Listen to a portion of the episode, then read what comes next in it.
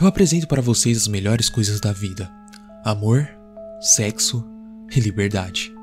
Essa é uma história sobre a segunda coisa na minha lista, mas a primeira também aparece brevemente.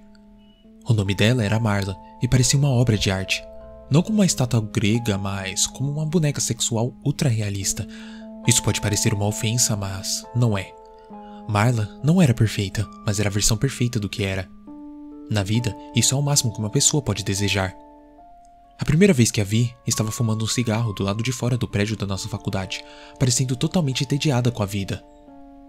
Estou sem. Anunciou para ninguém em particular quando terminou de fumar. Olhou para mim de cima a baixo como se analisasse um carro à venda. Olha, eu chupo seu pau por um cigarro. Ela falou. Eu tossi tanto que quase engoli inteiro o que ela acabou de falar. Eu dei um para ela. Naturalmente, mais tarde naquela noite, depois de chupar meu pau, ela enfiou a mão dentro da bolsa e pegou uma carteira cheia de cigarros. Era simplesmente assim. Eu nunca entendi Marla totalmente. Só ficava feliz por poder acompanhá-la naquela jornada. Então, quando descobri que ela nem sequer estudava naquela faculdade, eu não sei por que eu fiquei surpreso, mas eu fiquei. Olha, eu não entendo. Por que você fica por aqui? Ela deu de ombros.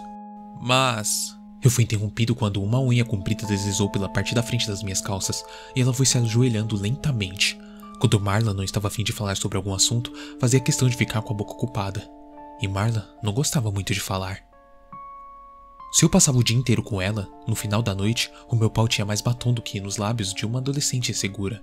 Mas o jeito mais fácil para o coração de um homem também é o jeito de fazê-lo perder metade das suas células cerebrais. Consequentemente, acabei perdendo muitos sinais vermelhos que devia ter notado sobre Marla. Por exemplo, como eu nunca vi ela comendo. Ela sempre tinha acabado de comer ou estava se sentindo cheia. Ou que ela nunca dormia. Quando passava a noite lá em casa, depois de termos trepado a tarde inteira, ficava apenas deitada na cama olhando para o teto. Eu acordava no meio da noite e a encontrava me encarando, com um olhar que se assemelhava muito com o de uma pessoa faminta. Eu me convenci que havia algo de errado com Marla no dia que encontrei sua carteira de motorista.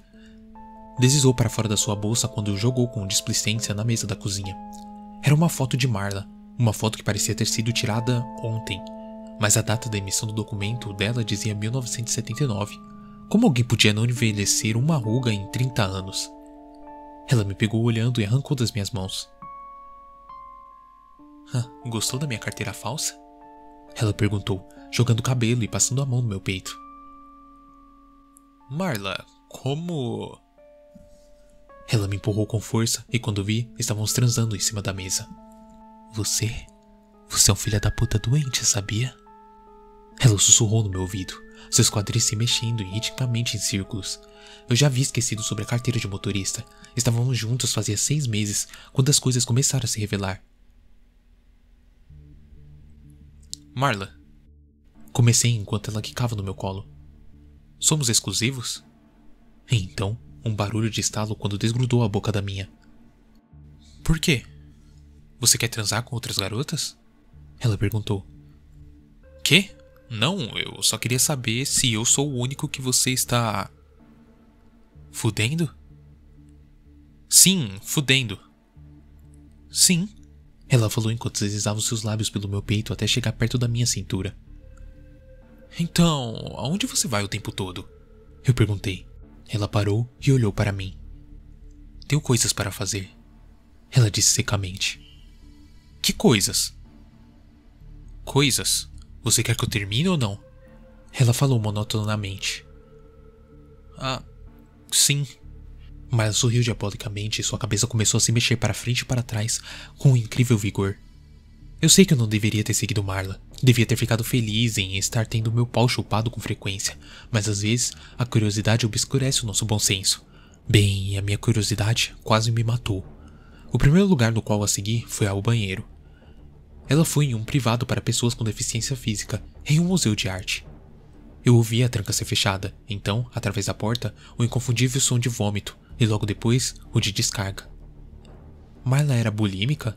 Não parecia ser algo que se encaixava na Marla que eu conhecia. Me escondi atrás de uma viga e depois que ela saiu, entrei no banheiro para investigar. Ela tinha conseguido acertar a maioria no vaso, mas por volta da borda havia pequenas gotas de sangue na porcelana branca. Mas que porra é essa? Eu pensei. Então Marla foi para o hospital. A segui enquanto ela visitava dúzia de pacientes, a maioria em seu leito de morte. Depois de cada visita, encontrava o banheiro vazio e vomitava. Todas as vezes eu encontrava gotículas de sangue na tampa. Eu comecei a me preocupar com seu estado de saúde. Não me parecia concebível que alguém vomitasse tudo aquilo de sangue e continuasse vivo. Finalmente, eu segui Marla até um beco deserto. O que diabos ela está fazendo aqui? Eu pensei, mas ela só ficou lá, parada, sem se mover. E então. Eu sei que você veio me seguindo. Pode sair de trás da parede. Ela disse. Eu dei um passo para o lado e ela se virou para me encarar. Como você descobriu? Eu perguntei. Eu posso sentir o seu cheiro, babaca. Meu cheiro? Ah, sim, eu consigo sentir o seu cheiro a quilômetros de distância. Foi assim que te encontrei. Acha mesmo que eu não posso senti-lo quando está atrás de mim? Do que você está falando? Eu perguntei. Você cheira como a morte. Ela falou me encarando com os olhos famintos. Você é um filho da puta doente. Você não está fazendo sentido nenhum. Será que sou eu mesmo o doente aqui? Tá, se não acredite, consulte um médico. Por que eu ligaria? O quê? Você não entendeu ainda? Estou me alimentando da sua doença. É o que eu faço. Que é, é óbvio que ela havia enlouquecido. Nos separamos depois disso, mas algo ainda ficou surpreso na minha mente. Será que eu realmente estava doente? Eu fui ao médico só para tirar esse peso da consciência. Quando meus exames de sangue voltaram, recebi uma ligação urgente para fazer uma nova marcação o mais rápido possível. Nessa consulta, descobri que por estimativa eu já devia estar morto há mais de três meses. Uma ressonância magnética revelou que o câncer, um tipo raro e agressivo, havia se espalhado por todo o meu corpo. E após descobrir isso, eu estou prestes a morrer enquanto gravo isso. E já faz dois dias que não vejo nenhum sinal da Marla.